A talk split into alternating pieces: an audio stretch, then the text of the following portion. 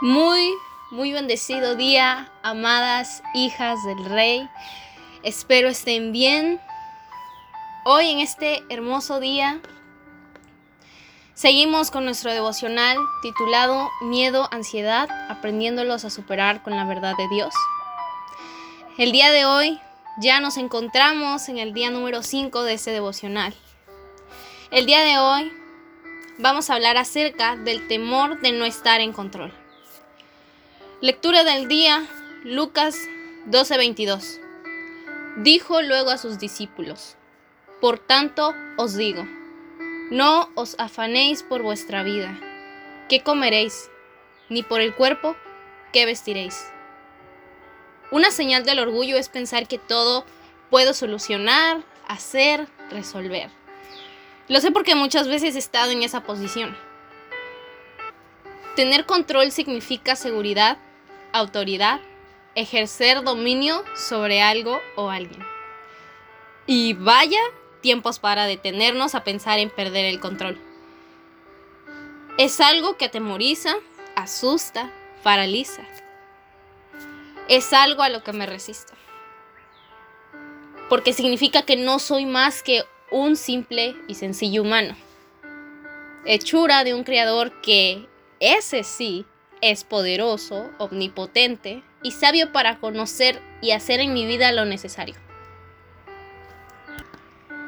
Muchas, si no todas las economías están colapsando. La gente deja de tener trabajo por tantos ingresos. Y mi mente asustadiza e insomne puede vagar por todas las variables financieras y llenarse de temor por el día de mañana, por la siguiente semana, por el próximo mes.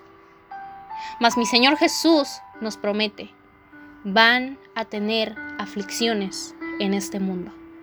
Y seguramente cerca de ti puedes saber o conocer de personas o familias que están en pruebas, pero tranquilos, en pena, pero con paz. ¿Cuál es la diferencia? Cristo. Su nombre que ha vencido toda aflicción. Su nombre que es Jireh, proveedor de todo lo que se necesita física o espiritualmente. Cristo es la victoria sobre las angustias. Y Jesús afirma en Lucas 12, 21 al 23, Así es el que hace para sí tesoros y no es rico para con Dios. Estoy convencida de la absoluta riqueza que es estar con Dios. Creo, en verdad, que Él es todo lo que necesito. Creo que Él es fiel a su nombre y no me desamparará. Dijo luego a sus discípulos, por tanto os digo, no os afanéis por vuestra vida, que comeréis, ni por el cuerpo que vestiréis. La vida es más que la comida y el cuerpo que el vestido.